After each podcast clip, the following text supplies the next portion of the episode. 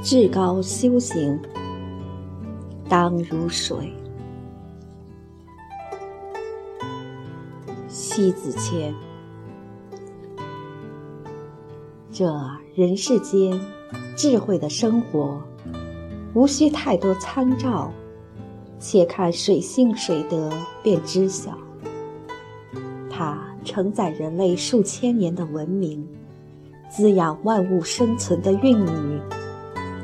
包含着点点滴滴的生活哲学。古往今来，文人墨客都用各种不同的方式来赞扬。老子曰：“上善若水，水善利万物而不争。”意思是说，最高境界的善行。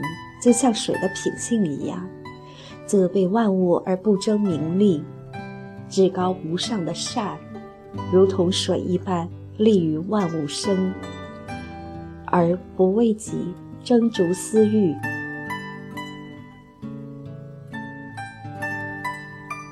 水的性情应该是这样：柔和是它的本质，清澈妩媚的柔情。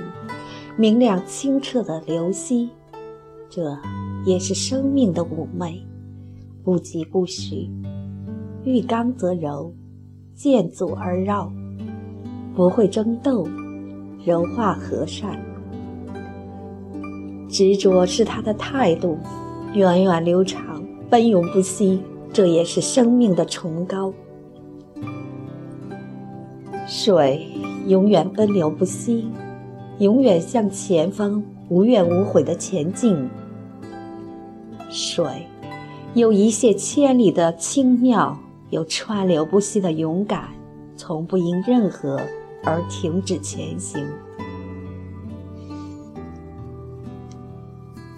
谦卑是他的姿态，高处不胜寒，顺低而行，避高而居下，只为汇流浩瀚。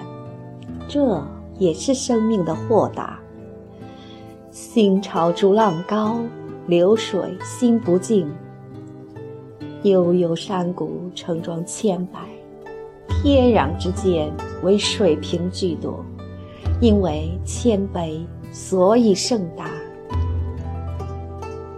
水，大度是它的胸襟，可以容纳百川，融为一体。这。也是生命的气度。心胸间从不排斥珊瑚、贝壳、雪莲与鱼物，滋养着万物。它的存在就会有生命的律动，万物的生机。它给予人类物质的馈赠时。更给予人类艺术的灵感和精神的滋润。它像是空灵澄澈的月光，点缀星空的绚丽；像是奔流不息的勇者，所向披靡的奋进。你看，那盈盈一水间，不是浑浊，而是清净；不是肮脏，而是明净。落花流水，缓缓淌行，不牵带任何东西。有德有爱，滋养万物，不许任何所求。他一生的写照，至善、至美、至清、至从容。如果说石为山之骨，那么水则为山之刚了。他翻越磐石，飞流三千尺的洒脱。振聋发聩的瀑声和轻快流畅的缓境，这绝不是空泛造作，而是生命早已直发的乐章。山有山的沉稳厚重，水有水的飘逸灵动，活跃有安静的一面，单调有浓郁的蕴藏。静与动的搭配，有静定与微澜的精彩结合，激扬也好，镇定也罢，且行且悠然，从不会迷离自身的本性。恰似人生中，也总会悲喜成败的交替，才是在生活点滴中滋生色彩形成的因素。水的本身，就是蕴含着至高修养。他的心灵啊，一直沐浴着清纯，以此洗除污垢。要不，也不会圣贤孔子所颂赞的五德。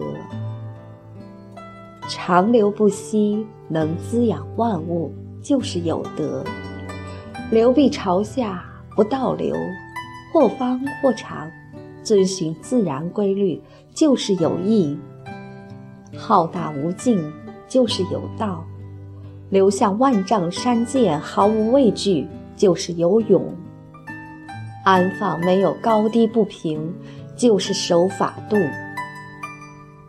水的本身就孕育着聪慧，它行止自如，随遇而安；它变换着灵巧，却以持针来彰化。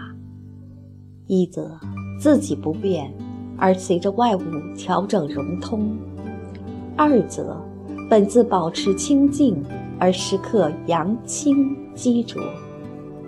三则，常寻求近路，任何境况永不休止；四则，欲受阻碍，愈发增进不倒腾退步；五则，气化为云雾，落则为霜线，凝固则坚，不失本性。上善若水，厚德载物。人生如若做到似水一样的性情，在有形无形中自然塑造了刚毅的德基，善行了万物，那此乃便是高山仰止，景行景止。人生至高的德行，当如水。